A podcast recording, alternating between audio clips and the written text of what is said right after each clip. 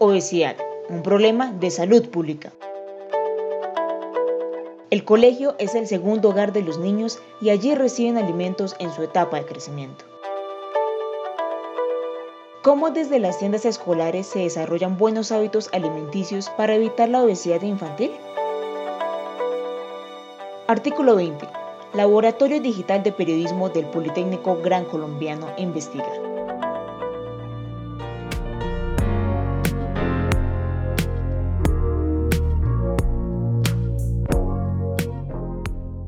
La obesidad no solo se presenta en los adultos.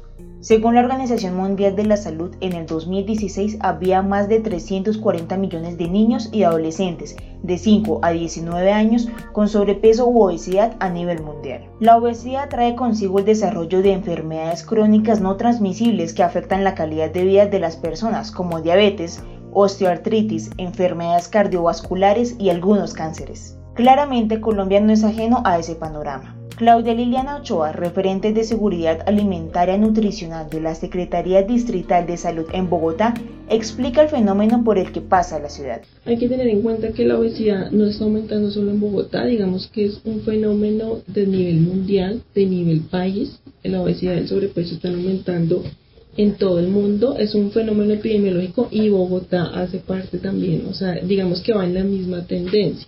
Las cifras respaldan las declaraciones de Claudia Ochoa. En el país, la encuesta nacional de situación nutricional del 2015 reveló que el 18,8% de los niños entre 5 y 12 años tienen exceso de peso u obesidad. Mientras tanto, en Bogotá, el Sistema de Vigilancia Alimentaria y Nutricional para el 2018 dio a conocer que el 29,6% de la población estudiantil entre los 5 y 17 años presentaba esa condición. ¿Qué está pasando a nivel institucional para que las cifras sigan en aumento?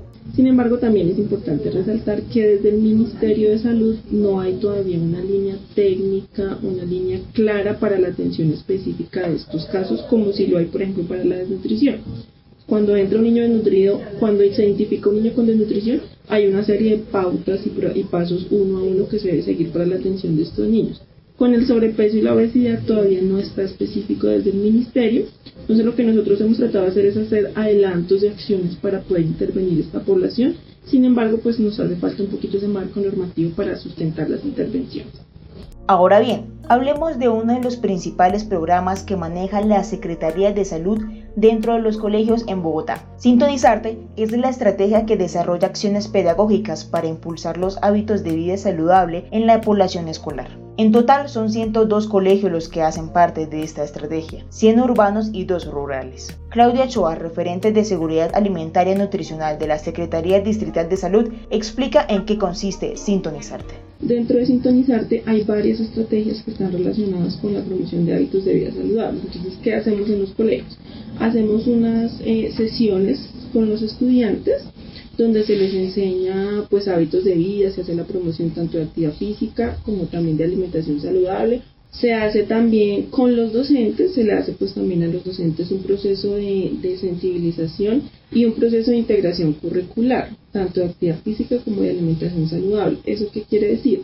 que para el desarrollo de los contenidos de las diferentes asignaturas que los profesores pues manejan en el colegio, ellos sean capaces de integrar el tema de alimentación saludable y de actividad física.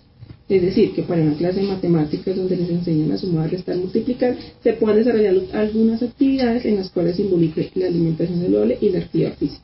Eh, bueno, adicionalmente, con los padres de familia, digamos que se busca pues intervenir toda la comunidad educativa, también se desarrollan unas sesiones dirigidas a la promoción de la actividad física y de la alimentación saludable. Y por otro lado, este año estamos haciendo una, estrategia específica con las tiendas escolares. Entonces está haciendo una intervención eh, para que las tiendas escolares mejoren la oferta de alimentos, aumenten la oferta de alimentos saludables, eh, pues también propendiendo para promoción de la alimentación saludable. Desde el 2018 Bogotá hace parte de la Alianza de Ciudades Saludables liderada por Bloomer Philanthropies, la OMS y Vital Strategies, con la que busca reestructurar las tiendas escolares para que solo ofrezcan a la comunidad estudiantil alimentos saludables. Entonces, de los 100 colegios que estamos interviniendo, se priorizaron 8 colegios. En estos 8 colegios que se priorizaron porque están ubicados en unos barrios donde hay ciertas condiciones de vulnerabilidad. Lo que se va a hacer adicional a la intervención de las tiendas escolares es hacer un, cambio de marca de la tienda escolar y se le va a entregar al colegio una dotación. Entonces se les van a entregar elementos adecuados para el suministro de agua potable, específicamente pues unos bebederos para promover que los estudiantes tengan acceso al agua potable, unas neveras tipo minibar para que ellos puedan preparar frutas para vender a los estudiantes y las puedan almacenar adecuadamente y adicionalmente se les van a entregar unos elementos adecuados para el suministro de bebidas y jugos de fruta natural. Se les va a entregar también publicidad, pues un material publicitario relacionado con alimentación saludable y el cambio marca la tienda escolar, es decir, se van a pintar las tiendas escolares para que se identifiquen como tiendas escolares saludables.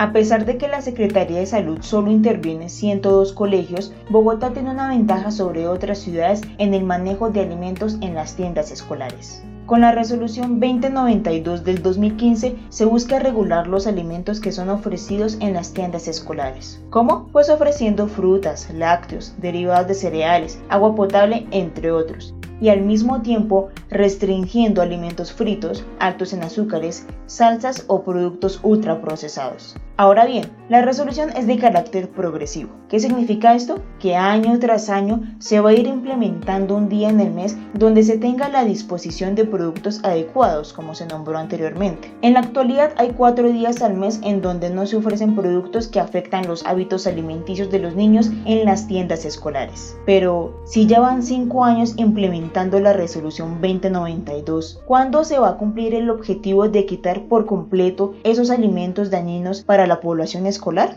Alrededor del 2023 o 2024 porque pues es de tipo progresivo. Sin embargo, hay que tener en cuenta que en los colegios y en las tiendas escolares no se puede solamente llegar y hacer la prohibición, porque pues digamos que los estudiantes pues tienen acceso a tiendas de barrio alrededor del colegio, o incluso a veces por las rejas del mismo colegio se vende este tipo de productos o saliendo al colegio hay un montón de puesticos ahí vendiendo dulces y de, este tipo de, productos. Entonces digamos que lo que se ha intentado hacer en articulación con la Secretaría de Educación del distrito es eh, hacer una intervención que sea acompañada tanto para el tendero como para los estudiantes como para el colegio. Adicional, hemos hecho una articulación para que los colegios que nosotros no alcanzamos a intervenir, pues ellos también están haciendo una intervención en estos colegios, en la totalidad de los colegios públicos, pues para obviamente alcanzar una mayor cobertura y que poco a poco pues el cambio en la oferta de la tienda escolar sea mayor. Un cambio importante para construir hábitos saludables es tener un etiquetado frontal claro para los consumidores y aún más para los niños. Así lo afirmó Claudio Ochoa, referente de Seguridad Alimentaria y Nutricional de la Secretaría Distrital de Salud en Bogotá. Actualmente los alimentos pues tienen un etiquetado que puede ser algo confuso, que la gente no lo revisa, no lo lee, o si lo revisa y lo lee pues no lo entiende. Entonces sería importante contar con un etiquetado que de frente el alimento me diga qué contenido tiene de grasas, de azúcares, de calorías y poder tomar decisiones frente a si lo consumo o no lo consumo con la información.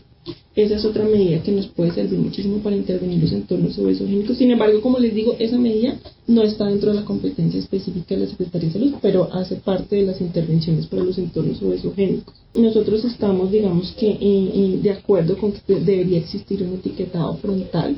Sin embargo, pues nosotros en esa parte legislativa no tenemos competencia. ¿Se acuerdan de la estrategia Sintonizarte que se aplica en los colegios? Bien, pues allí también les enseñan a los estudiantes a leer el etiquetado que hay actualmente en los productos alimenticios. Dentro de las sesiones hay unas sesiones específicas para que los estudiantes aprendan a leer el etiquetado nutricional. Se les hacen unos talleres eh, lúdico-pedagógicos para que ellos aprendan esta, esta actividad. Eh, en los barrios promotores también tenemos unos profesionales nutricionistas que ellos eh, con las redes comunitarias también hacen ese papel de irles enseñando para que la información poco a poco se vaya multiplicando en toda la comunidad. Enseñarle a la gente que si bien el etiquetado frontal no está, hay una etiqueta que me da una información. Entonces le enseñamos a la gente cómo lea esa etiqueta para que entienda y vea cuáles son los contenidos que tiene de nutrientes críticos y pueda tomar decisiones frente a su consumo. La obesidad es una enfermedad multifactorial. La alimentación saludable es tan solo una de las medidas que se deben implementar en todos los ciclos de vida, desde niños hasta adultos mayores, para prevenir la obesidad y con ello enfermedades crónicas no transmisibles e incluso la muerte.